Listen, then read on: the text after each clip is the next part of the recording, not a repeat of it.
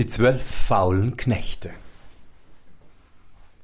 Zwölf Knechte, die den ganzen Tag nichts getan hatten, wollten sich am Abend nicht noch anstrengen, sondern legten sich ins Gras und rühmten sich ihrer Faulheit.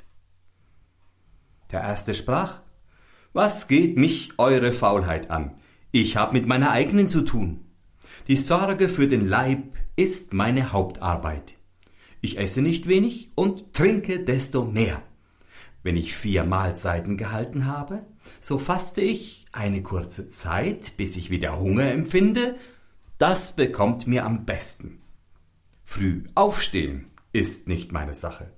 Wenn es gegen Mittag geht, so suche ich mir schon einen Ruheplatz aus. Ruft der Herr, so tue ich, als hätte ich es nicht gehört, und ruft er zum zweiten Mal, so warte ich noch eine Zeit lang, bis ich mich erhebe und gehe auch dann recht langsam.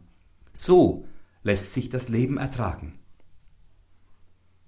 Der zweite sprach Ich habe ein Pferd zu besorgen, aber ich lasse ihm das Gebiss im Maul, und wenn ich nicht will, so gebe ich ihm kein Futter und sage, es habe schon gefressen.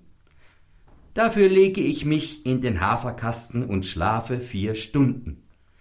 Hernach strecke ich wohl einen Fuß heraus und fahre damit dem Pferd ein paar Mal über den Leib, so ist es gestriegelt und geputzt. Wer wird da viel Umstände machen? Aber der Dienst ist mir doch noch zu beschwerlich. Der dritte sprach, Wozu sich mit Arbeit plagen? Dabei kommt nichts heraus. Ich legte mich in die Sonne und schlief. Es fing an zu tröpfeln, aber weshalb aufstehen? Ich ließ es in Gottes Namen fortregnen. Zuletzt kam ein Platzregen und war so heftig, dass er mir die Haare vom Kopf ausriss und wegschwemmte und ich ein Loch in den Schädel bekam. Ich legte ein Pflaster darauf und damit war's gut. Schaden derart habe ich schon mehr gehabt. Der vierte sprach Soll ich eine Arbeit angreifen, so dämmere ich erst eine Stunde herum, damit ich meine Kräfte spare. Hernach fange ich ganz gemächlich an und frage, ob nicht andere da wären, die mir helfen könnten. Die lasse ich dann die Hauptarbeit tun und sehe eigentlich nur zu, aber das ist mir auch noch zu viel. Der fünfte sprach, was will, was will das sagen? Denkt euch, ich soll den Mist aus dem Pferdestall fortschaffen und auf den Wagen laden. Ich lasse es langsam angehen und habe etwas auf die Gabel genommen, so hebe ich es nur halb in die Höhe und ruhe erst eine Viertelstunde, bis ich es vollends hinaufwerfe. Es ist übrig genug, wenn ich des Tags ein Fuder hinausfahre. Ich habe keine Lust, mich tot zu arbeiten. Der Sechste sprach, Schämt euch, ich erschrecke vor keiner Arbeit. Aber ich lege mich drei Wochen hin und ziehe nicht einmal meine Kleider aus. Wozu Schnallen an die Schuhe? Die können mir immerhin von den Füßen abfallen. Es schadet nichts. Will ich eine Treppe ersteigen, so ziehe ich einen Fuß nach dem andern, langsam auf die erste Stufe herauf, dann zähle ich die übrigen, damit ich weiß, wo ich ruhen muss. Der siebente sprach Bei mir geht das nicht. Mein Herr sieht auf meine Arbeit, nur ist er den ganzen Tag nicht zu Haus. Doch versäume ich nichts. Ich laufe, so viel das möglich ist, wenn man schleicht. Soll ich fortkommen, so müssten mich vierstämmige Männer mit allen Kräften fortschieben. Ich kam dahin, wo auf einer Pritsche sechs nebeneinander lagen und schliefen. Ich legte mich zu ihnen und schlief auch. Ich war nicht wieder zu wecken. Und wollten sie mich heimhaben, so mussten sie mich wegtragen. Der achte sprach, ich sehe wohl, dass ich allein ein munterer Kerl bin. Liegt ein Stein vor mir, so gebe ich mir nicht die Mühe, meine Beine aufzuheben und darüber hinwegzuschreiten.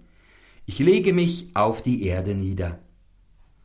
Und bin ich nass, voll Kot und Schmutz, so bleibe ich liegen, bis mich die Sonne wieder ausgetrocknet hat. Höchstens drehe ich mich so, dass sie auf mich scheinen kann. Der Neunte sprach, das ist was rechts.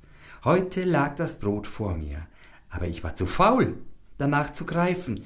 Ich wäre fast Hungers gestorben. Auch ein Krug stand dabei, aber so groß und schwer, dass ich ihn nicht in die Höhe heben mochte und lieber Durst litt.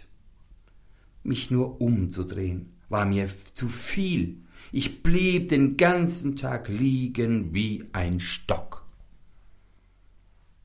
Der Zehnte sprach, mir hat die Faulheit Schaden gebracht, ein gebrochenes Bein und geschwollene Waden. Unser drei lagen auf einem Fahrweg, und ich hatte die Beine ausgestreckt.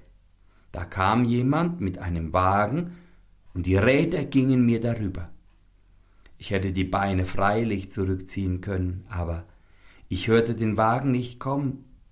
Die Mücken summten mir um die Ohren, krochen mir zu der Nase herein und zu dem Mund wieder heraus. Wer will sich die Mühe geben, das Geschmeiß wegzujagen?